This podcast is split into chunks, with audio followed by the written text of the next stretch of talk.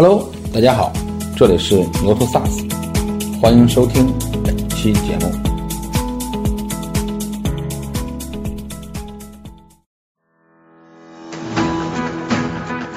竞争对手组织能力的发育这件事儿，没你想象的那么快。你只有产品硬邦邦的产品是不能让你客户成功的。什么样的产品配合什么样的服务，能够很好的解决那个需求？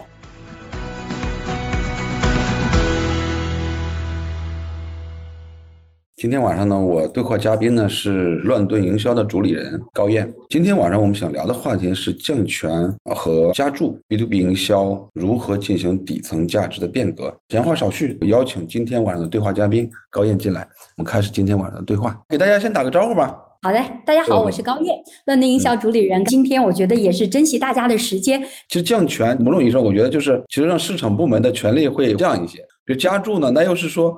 我要重视这件事情，为什么会选择这个题目呢？选择这个话题的主要的目的是什么呢？OK，特别好，就是因为这个话题，大家看到那个标题本身，我也是打了一个问号。十月份的十八号，我正好在上海那边出席了一个营销人的论坛，而且都是 To B 的营销人。其实，在会上就特别凑巧哈，他们也有一个 panel 的话题，到底要增加预算还是降低预算？你要是降权了，肯定增加预算的可能性就不大了。所以这两个问题实际上它是同出一辙的。然后当时在会上的话，其实我就发现。确实，这两个现象都存在。那有一些公司发现什么呢？呃，今年大家发现数据不好。一开始年初的时候说口罩摘掉了，好像我们可以对未来要有一个很好的预期。但是实际上一看到二季度的数据，所有的人都始料不及。那然后就马上去来调整预期。但是有的公司你会发现它的措施是调整没有那么及时的。那但是在这个时候你会发现，永远都是东边日出西边雨。尽管是整个大环境看起来，大多数公司都。觉得好像很挑战，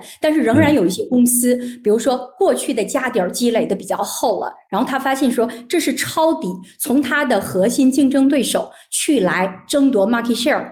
争夺市占率的非常好的时机，所以就是当时我们看到，尤其是在 to C 领域啊，比如说有一些中高端的一些消费品牌，他们因为原来的品牌价值就积累的非常结实，那就趁着这个时候不断的去来增加它的市场预算。那么有一家公司，它就获得了百分之三百的增长。咱们在 to B 领域听到这个数据就觉得太惊人了。你能够在这样的环境下有一个三百的增长，你会发现东边日出西边雨，你要增加预算去给营销的职能。加注，还是说另外一方面说大环境太不好了？我们的客户全都消失殆尽了，尤其是在 to B 领域，我看到有一些公司是什么？他们是重加注在某个行业化的客户里面的。但是不巧的是，就有的时候你会发现，呃，任何事情它都有正反两面哈。我们说，如果是一切风平浪静，你一定要聚焦。有的企业就选择了在一个行业的客户市场上面去来做聚焦。但是不巧的是，这个大的环境的逆势来了之后，它的整个行业的客户几乎全军覆没，那就使得它的。整个增长就要腰斩，这个时候出于生存的考虑，它不可能不去来全线做一些收缩。这个时候其实影响的都不仅仅是营销职能，但是我为什么在这里还画了一个问号？那么是不是这种加权或者是降注是一个绝对的选择呢？那个我们要看二零二四年我们即将面临的一个市场环境是如何。其实，呃，二零二三年我我有一种感觉，就是一开始大家的预期太乐观了，才会使得二季度变成那个鬼样子之后，大家有点始料不及，就有点慌了，有点乱了。所以今年我看到的很多的创始人或者创业型公司，它是一个慌的节奏。但是我觉得人的韧性就在于这里。那当我们到三季度，马上现在到年底了，我们已经接受了这个环境就会这样子了，明年也好不到哪里去的时候，我觉得我们的韧性和组织的韧性都会发挥作用。就明年我们会想什么？既然我们改变不了环境，那我们就要适应它嘛。所以二零二四年的话，我觉得大家应该是会更淡定的一个心态去接受一个不那么好的大环境，接受一个非常挑战的新常态。但是我觉得人的心一旦稳了，这个时候你就会在慌乱之余，真的能够回归到商业本质，回归到你的业务的本质去来看，现在到底是我来抢占市占率的好时机，还是我要继。继续猥琐去发育，所以我觉得这个不同的公司，你在不同的发展阶段，过去家底儿积累的厚度不同，你的产品成熟度不同，你的组织核心的能力构建的程度不同，我觉得基于这些不同，不同的企业会针对这个问题给出不一样的回答。它没有一个一成不变的答案，所以我才画了一个问号在这里面。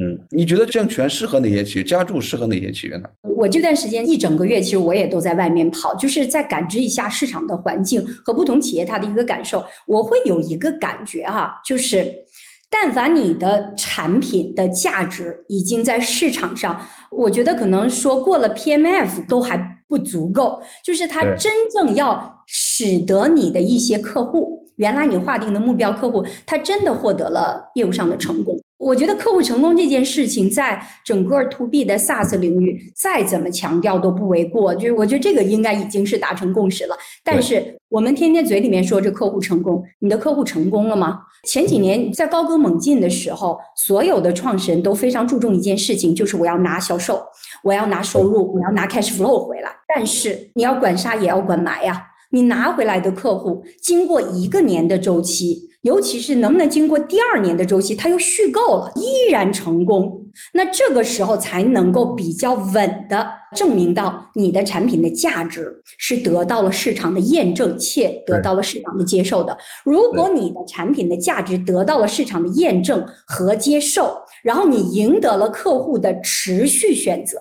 就客户第一次选择你，真的不算什么。咱们谈恋爱还有冲动的时候呢，对不对？但是他持续选择你，我觉得才是客户成功的一个标志。他持续选择你之后，你才拥有了一个底气去来做适度的比较激进的扩张。所以我觉得一个大的前提就在这里。当然了，他还会有其他的附加的一个条件，比如说之前很多的 SaaS 的同行有犯过这样的一个误区是什么？市场环境很好，那我如果不趁势去来做扩张，那实际上就是在贻误市场时机，就真正健康的扩张，它不等同于销售规模的增大。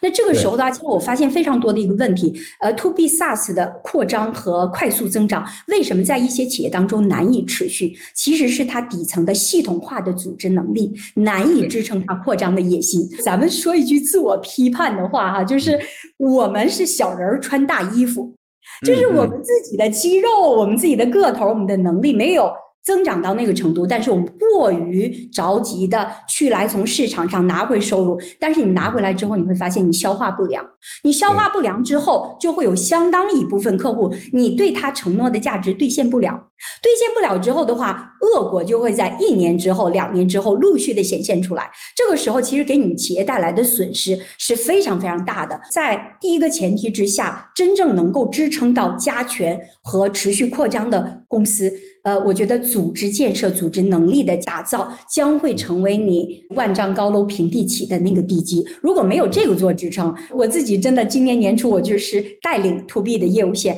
太感同身受。当我和销售一起去来过他们的 role play，我也去见一个客户的时候，我会发现我的销售们可能都不能够把我们已经呃能够兑现的价值。非常充分的介绍给客户，然后通过了一些其他的方式打动客户，把这个客户签下来，那我心里就不托底啊，因为明年他不不一定会续约的。你给到他的不是真实的，能够解决他痛点的问题。To B 和 To C 不一样，你买一个手机冲动就冲动了，反正后果自负。但是在企业当中，他如果购买这个软件没成功，有可能会影响到他的职业生涯。这个时候我就意识到一个很重要的问题。嗯，创业型公司各个职能的节点的能力是要做协同的一个提升跟发育的。如果这个准备度没有做好，这个市场就只会青睐那些有准备的人。所以我觉得这也是一个复杂的条件。然后回过头来，咱们再简单说一下，我觉得什么样的公司适合做猥琐发育哈？要适度的做一些降权。就是真的，我觉得 to B 到现在为止，因为我就是伴随。SaaS 行业发展也真的目睹了，可能那一批初创的企业到现在，有的人活下来了十年，但有的人中途你会发现他已经销声匿迹了。但是中途呢，又起来一些企业，然后举凡这些企业，后来我发现能够遇到一些 setback 的。我觉得就是都是回去补功课了，补哪两个功课？第一，你的价值够刚性吗？你说你真的给人家解决问题了吗？如果去卖 PPT、卖那个 proposal 提案的话，哪个公司好像把 PPT 提案放在那里，我都是好像这个世界不可或缺的一份子。但是客户真的用起来了吗？我就举个特别简单的例子，你看去年我服务我的老东家飞扬逍客哈，其实那会儿我们就做了内部非常非常深刻的一个自我的一个挑战，就是我们真的能够帮助客户增长吗？营销人一定是希望我们所有的数字化工具的加持之下，包括我们的服务加持之下，它是可以增长的。但是我们真的能够帮它增长吗？或者是在我们的产品刚刚成熟到现在这个程度的时候，我们帮它增长的是什么？增长的是规模，增长的是利润，增长的是什么？你必须清晰的界定你的价值。如果这个价值，和你兑现能兑现的，和你吹牛吹的那一部分，它有一个很大的 gap。我觉得不要想了，不要贪心，路还长，那就回过来去补功课。这个真的是磨刀不误砍柴工，就是兔子可以比乌龟跑得快，但是兔子它得跑正道才行。基本上我觉得需要补功课的就是第一，你的核心价值够不够结实，够不够真实。我觉得这两个太太重要了。如果你的不结实不扎实，其实说实话，大崔为什么？你看，我说今天我们主要谈营销的话题，但是我我现在谈的很多可能不仅仅是局限于狭义营销的位置。为什么？因为这个核心价值不结实，营销人再怎么做都是做不好的。我相信这一点大家有共识，就是公司的核心价值是一，是狭义的营销它是零。如果一不存在，我怎么做它都是零。对吗？对，所以需要在核心价值如果不扎实、不真实，那赶紧回去补课。那还有另外一点就是，如果你觉得我的整个的产品的价值已经接近了到可以去追求快速的增长的那个阶段，你一定要小心的去审视一下配套的那些关键的职能的能力是否至少做到了百分之六十 ready。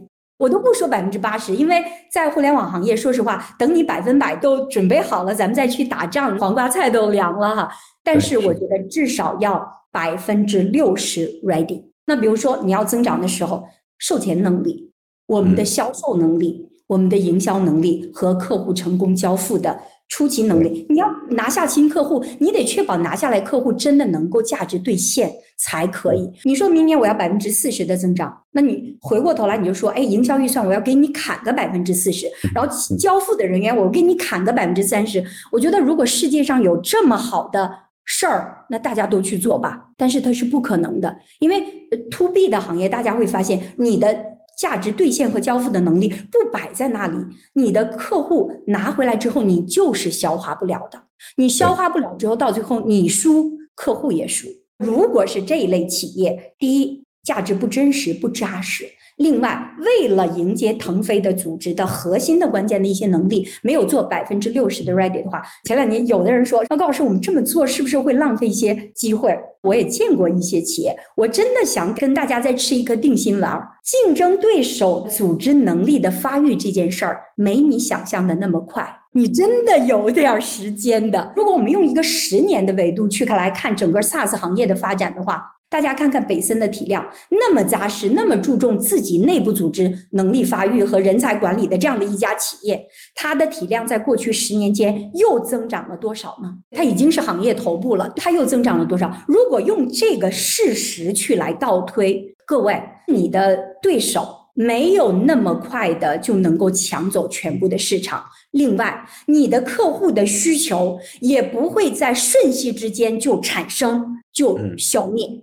所以，我们真的不用急，欲速则不达，真的有时间去补补这个功课。而等我们把地基给扎实了之后，其实我觉得我们的腾腾飞的速度可能会一个加速度的方式去来发展。我觉得那可能是更健康的一个方式。对我深有体会，今年我也去了北森，我也去了汾阳。有一次，呃，在北森学的就是北森从一九年开始做这个组织管理嘛，然后经过三年呢，其实他们也痛苦了很久。我回到营销这个层面里看，营销在这种状态下，就它应该回归到一个什么样的角色呢？比如说，我们原来都希望营销它是个利润中心。他会是一个什么样的角色？给到客户，给到自己的老板，会是比较恰当的。对，这里面的话，就是我一定要咬文嚼字，要去来提出两个概念，就是我们通常说的营销，其实我们的范畴是不一样的。就每个人谈营销两个字，它的范畴非常不一样。我说实话，我虽然是后转行到营销，但是确实是我在理论研究的时候，就是曾经在一零年到一二年两年在那个美国读 MBA 的时候，我真的是花了一些功夫。以前大家说。销售也是营销，然后说市场也是营销，但是呢，在某一些分工非常精确的大的，尤其是外资机构里面，营销 marketing 就是那个狭义的营销。那到底哪个是真的？那后来我发现说，如果我们深度的去理解，我都先不提菲利普科特勒，因为学营销肯定要学科特勒的营销的管理啊。但是我更愿意去看德鲁克先生对于营销的一个描述，他在那个就是其创新与企业家精神那本书里面，对于营销有这样。这样一个描述，我觉得是非常就是一个战略的高度。他说，其实企业只有两种职能，一个是创新 （innovation），一个是营销 （marketing）。那从这个角度来讲，你就发现说，如果我们真的姑且认为德鲁克说的话是真的，我们相信他，那从这个角度去来看，营销怎么可能是一个非常狭义的职能？它是不可能。回过头来，我们再去说。科特勒先生的整个营销管理的大的框架去来做比对的话，你会发现，其实他们都有异曲同工之妙。谈的营销都是一个基于全价值链的战略级的职能，是从发现价值到创造价值，到传递价值，到交付价值，到最后要实现价值的全链条。咱们再用一个非常通俗的话，就是什么叫发现价值？你得发现市场上有。痛，且那一群人愿意为这个痛的解决去来付费，这才叫有效需求。我们从发现需求，然后我们去来构思说，哎，这样一个需求好像是可以去来呃进攻的一个市场。但是我用什么去来进攻？我用什么样的产品？用什么样的服务？尤其是对于 SaaS 行业来讲的话，实际上第二个 S 代表的是 service，代表的是服务。你只有产品硬邦邦的产品是不能让你客户成功的。那你第二个还有服务，就是什么样的产品配合什么样的服务，能够很好的解决那个需求，且这个解决的过程还让你有利可图。就是会进入到产品研发、价值创造的过程，然后才进入到一个环节是什么？价值传递。好像我发现了市场，我知道人家有病，然后且我的药已经研发出来，怎么能够让药到达这些有病的这个对象的手里面呢？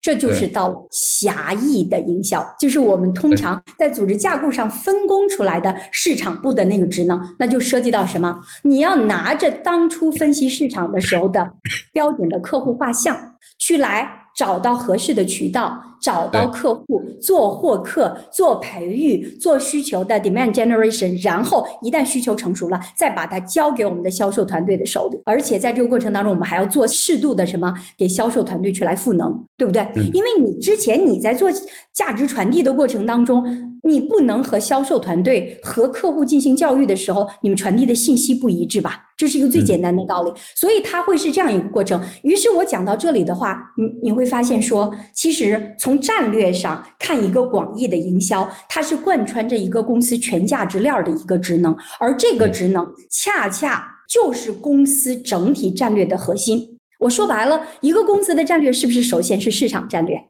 你得知道哪里有肉，我要到哪个战场去来能够拿下我的增长，你才会。涉及到其他的战略，比如说包括研发的战略呀、组织的战略呀、HR 的战略呀等等的。所以，我我觉得首先可能我要回归到一个立场，是说我们要真的去来理解营销。但是，我觉得这么多年，我也跟很多的创始人做沟通，尤其是上个月在北京，我还和一个创业大概十几年的一个创始人在做沟通。然后我就发现非常遗憾的一个事情哈，就是关于营销对于它的价值的定位跟期待。我如果和十个创始人去沟通的话，其中能有两到三个是在战略的 视角去来理解营销，就已经非常不错了。营销它作为一个职能和营销作为一个部门，它压根儿就是两回事儿，它不完全是一回事儿。但是企业如果把营销就给简化成狭义的市场部做那点事儿，做做内容，做做活动，做做白皮书，做做这些事儿的话。你会让整个组织有一些功能是缺位的，嗯，比如说，到底怎么细分？呃，就是深入的洞察市场，才能够洞察出来市场机会。我们的 SaaS 同行们谁在做？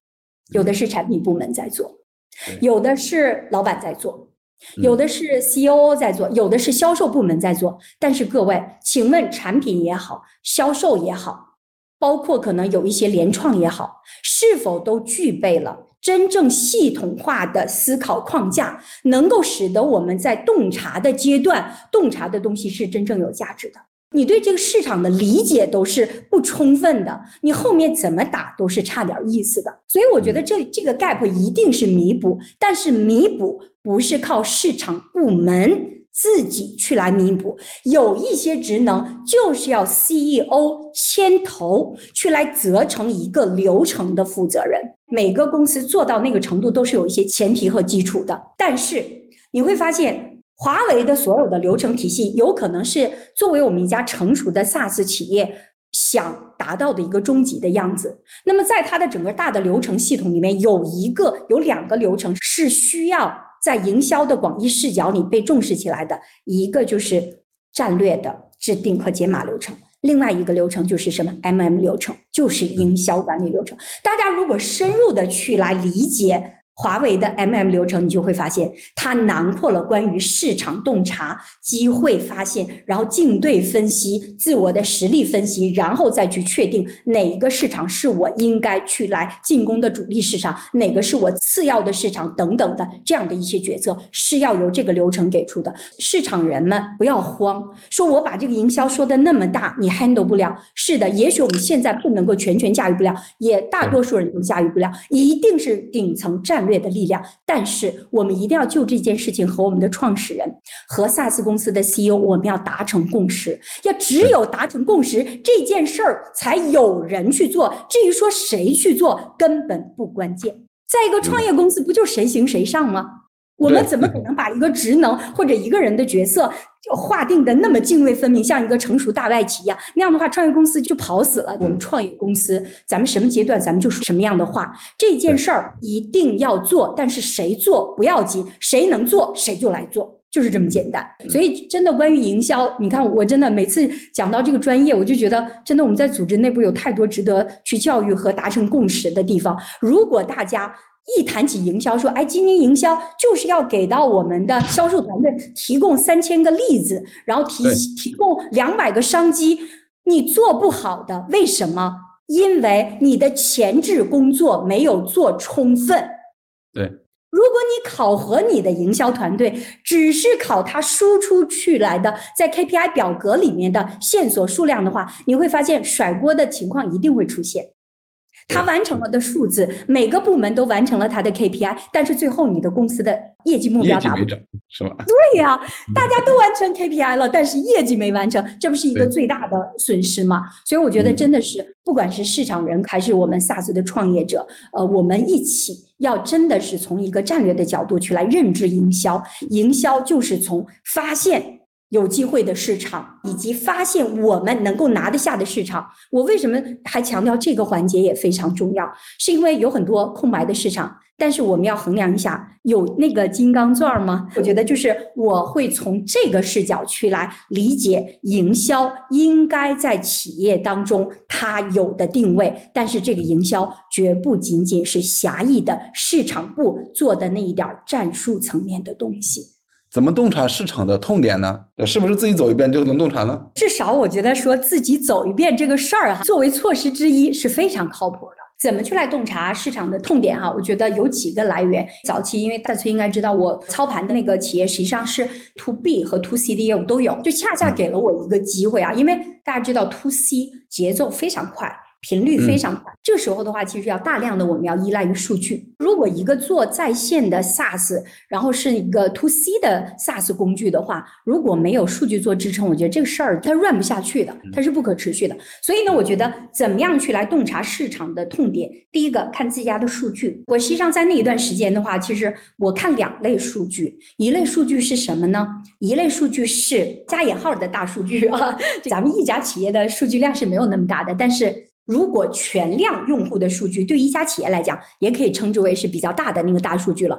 多少 DAU，多少浏览。多少点击了试用，多少转化，然后转化之后多少来使用，然后使用的话，它的月活是多少？这些数据是一定要看的，因为这些数据的话，其实是看帮我们去来发现我们给客户设计的价值实现以及转化的链路是通的吗？如果你发现在这个链路当中突然有一个环节，它的漏斗的这个转化率是骤然降低的，这个时候我们就要响警钟了。那这个时候可能最后你解决的方法是什么？要解决那块体验不够好，或者是下一步的指导你给的不够明显。你的指引不够明显，那这都是产品优化的层面。那你说你没有做得很好，是不是就是客户的痛点？所以这些大的数据要看。第二还要看小数据。小数据是什么？就是我觉得，呃，做在线产品的，不管是 to B 还是 to C 的，我们都会有用户社区。就算没有用户社区的，你也会有用户吐槽群。就算没有用户吐槽群的，你也会有一个用户的。反馈窗口，他遇到问题了，他有渠道跟你产生链接。那那一些小数据，我是强烈的建议市场人要去看的，千万不要忽视了那些小数据，因为如果有十个人说你某个东西不好，可能背后是有一百个用户都认为它不好，因为愿意发言的永远是少数。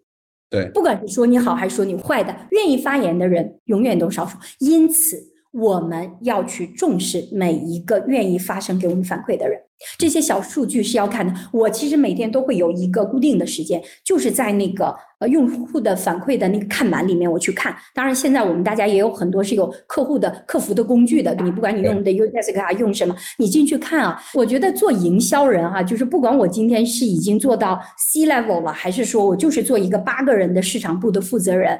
我觉得，如果大家觉得我做到管理者了，我就可以天天看着我的 dashboard，就是看我的数据看板，然后跟我的下属要结果，那你是永远都做不好营销的。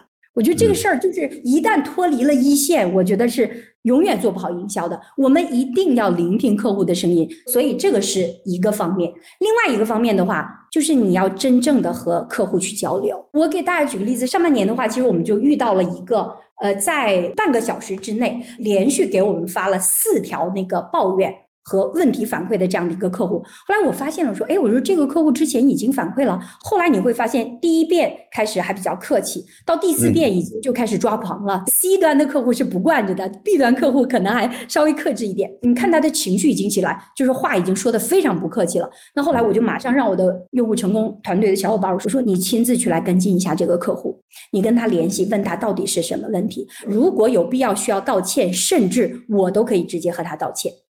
因为我觉得这样的一个客户非常重要，非常关键。后来我又让我的小伙伴和他沟通了，了解了他的问题，然后我们也从后台调取了他所有过去一个月的使用的这个数据。后来我发现这是一个什么样的客户？这是一个过去一个月我们刚刚获客，又刚刚完成销售转化，马上就展开应用，但是在应用的过程当中出现问题的这样的一个客户。啊，不管 to B to C 是不是非常关键的客户，他那么短的时间内就完成了销售转化，说明他是强痛，且他相信我们的价值能够满足他。但是他用起来不满意了，这说明什么？就是他有可能不成功，不成功会怎样？不成功他自己断约，更有可能是什么？他会告诉他的同行。千万不要用那家公司的东西。那这个时候你就会发现，为什么我会如此注重视这一个客户？是因为我知道了他的情绪恶化到那个程度的时候，如果不妥善处理，那么这个客户就可能会影响到很多其他的新的客户。因为看板是其他客户也能够看得见的。这个时候我就发现说，各位就是一定要去关注小数据。我们作为市场的人，为了对我们的客户有一个真实的体感，你要真正的和客户去交流。第三一点就是自己走遍，to B，很多都是要 face to face 做交流的。我就曾经跟我们的销售说：“我说你呀，就把我当成个助理，在我还没有你厉害的时候，你把我当成个助理，你不用到客户那儿说我是什么身份，我和你一块儿去见客户，我就是要完整的聆听你和客户在探虚、在提案的完整的过程，我要去判断一件什么事儿，我们一开始的价值构想靠谱吗？”客户买账吗？我们的呈现有问题吗？然后我看客户除了我们探的需，人家又有哪些痛点是我们现在不能解决的？这几个问题都是对于企业来讲无比有价值的问题。如果我们能带回来那些答案，这是对于我们的价值创造、对销售能力的打造、对于我们价值的包装，每个环节都会有它的价值。做市场的人，如果真的想把市场做好，尤其是做到管理者的这个位置，不要坐在办公室里看 dashboard，然后天天敲你下属的头，跟他去要数。如果发发脾气，看看数据看板就能把数要来了，那所有的人都都坐在办公室里就敲看板要数就好了。咱们增长不就实现？但实际上不是这样的。我们是要做很多扎实的工作，要养成对于市场的真实的体感，对于客户的真正的洞察。所以，怎样洞察市场的痛点？看大数据，看小数据，和客户建立链接，亲自走到客户那里去。我觉得这些东西都要用上。其实，我觉得不光是看大数据，看小数据，亲自走一遍。哎，刚才你说的很对，他一个呢就是培养你对客户的洞察，第二个呢其实能够建立你和老板的对话的那个频率是对的，不然的话你说的话老板听不懂。老板说你是站在肯定是营销层面去讲的时候，不是讲一个营销战略。而是讲一个营销动作，这个两个是有是有很大差距的。我看有一个人在评论说，没钱真的玩不好营销，这个也不绝对吧？我觉得可能这个事儿不太绝对哈。我举个非常简单的例子，如果回到刚才大崔咱们两个说的，就是营销，我们如果要是站在一个战略视角看待这个职能，而不仅仅是看待那个狭义的部门的话，你会发现说，其实，在真正我们花钱去来做营销的那些战术落地的之前。其实是有很多我们不需要花钱，只要花人力就可以做的工作。我就举例子哈，不同的公司给销售做赋能，它有很多的不同的职能，都可以给销售做赋能。产品可以做赋能，讲解产品的知识；客户成功也可以给销售做赋能，因为他们更是专家的角色。交付专家也可以给销售赋能，至少要知道他们交付的环节不要踩坑，不要过度承诺。那么营销是不是同理也可以给销售做赋能？就回到我刚才举的那个洞察，做市场负责人的人，你有没有跟着你的销售去探过虚？你有没有跟着你的销售去给一个具体的客户？不要说我们天天只做规模化的那个东西啊。如果你没有在个别的客户上那儿做一些验证，你规模化打击一些客户，你是打不到的，你是打不到的，因为你的枪是不精准的。那如果你是点对点的、真真实实的探过虚。提过案，和客户做过深度的交流，做过客情的挽回等等这些工作，回过头来你就会发现，说这些工作真的需要花钱吗？不需要花钱。而这些工作对公司有多重要？它太重要了。我会发现，就之前我做过一版，我曾经在带领一个千人规模的企业的时候，亲自做过一次销售的赋能。就是我亲自听了我们十多个电话销售的人的原始的电话录音，因为当时他们给我们一个反馈是说什么？说哎呀，这个月我们转化不太好，是因为市场部门的线索好像质量不太行。这个对话是不是在大多数企业都经常发生？但是这个东西我觉得不不一定每一次反馈都是真的，对吧？但是我不想站在一个互相推责的角度去来探讨这个问题。那我想说，好。你说线索质量不好哈，但是市场部门又说什么呢？说是因为你们转化的不到位，你们不珍惜我们好不容易花钱买来的线索。那公说公有理，婆说婆有理。那我说我亲自去来听一下，我就做这一个尝试之后，以后我要让你们不该说的话要闭嘴。那我就听了十多个呃还不错的销售的电话的录音，我就发现了问题。我发现问题是什么？就是明明客户的需求没有成熟。但是销售非常急于关单。当你的客户的需求没有养熟的之前，你急于关单，引起来的会是什么反馈？就是客户会讨厌你。你没想解决我问题啊，你也没想了解我的问题啊，你不就想从我这掏钱吗？就想跟我赚钱。所以你这个客户的信任在那第一时间就已经完全被打破了。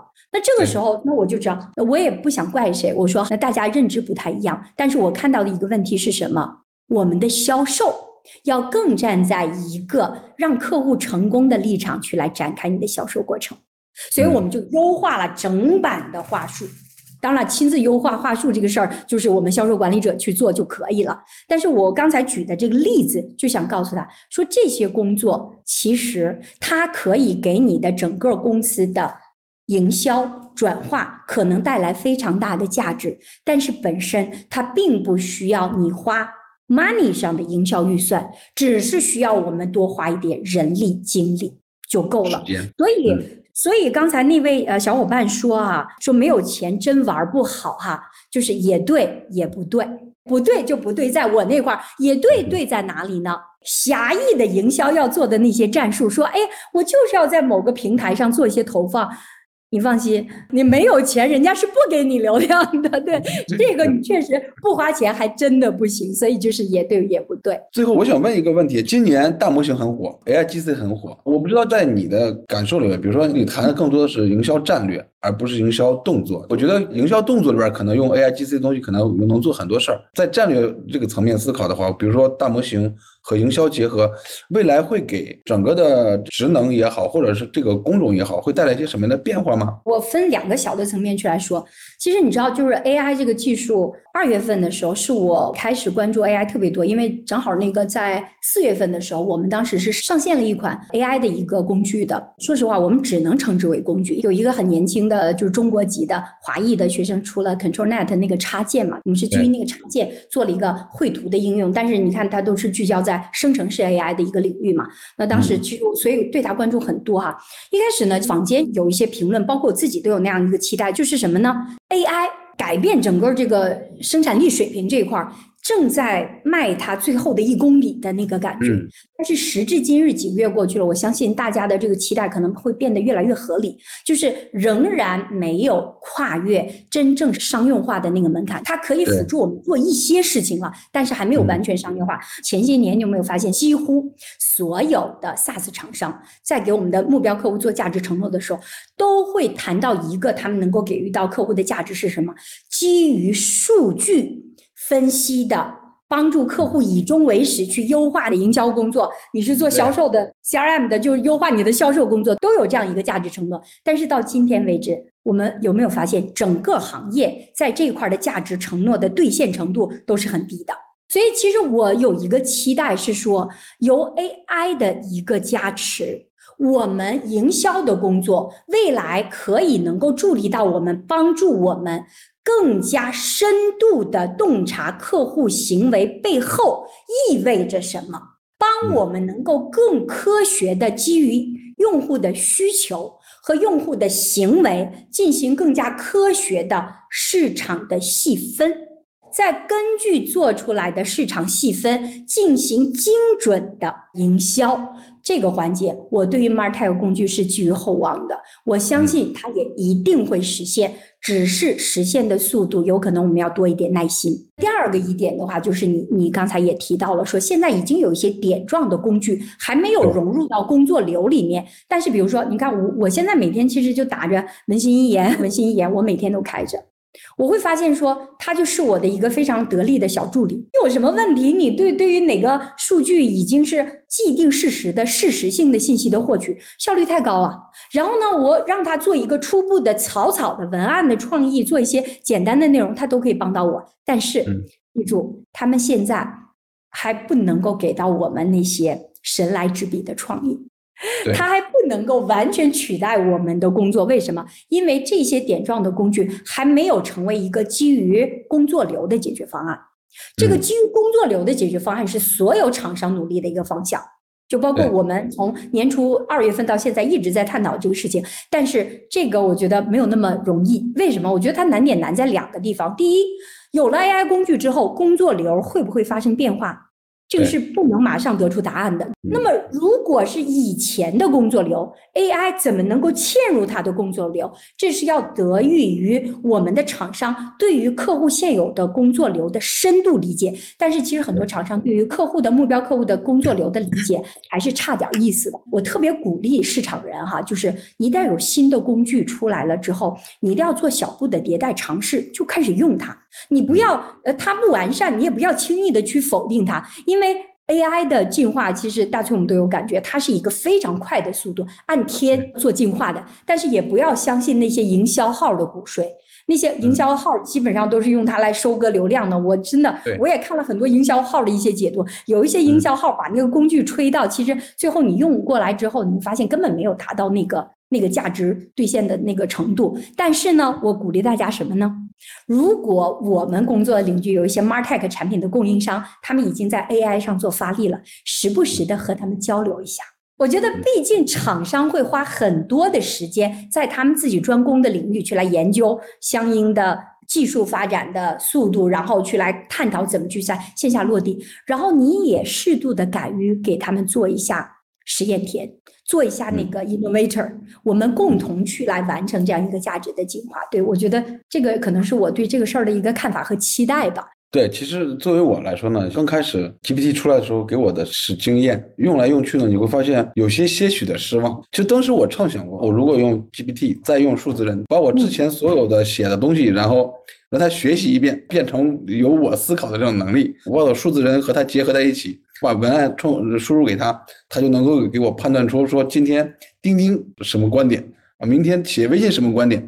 我说他不就可以代替我做评论了吗？后来我发现这这个还是差很久很久。我觉得就是每次和他聊很开心，一个呢就是他总能打开你的一个视野或一个宽度，让你去看一些东西啊。他会去讲营销战略或下一个营销动作。好了，本期节目到这里就结束了，感谢大家的收听，请订阅本栏目，下期再见。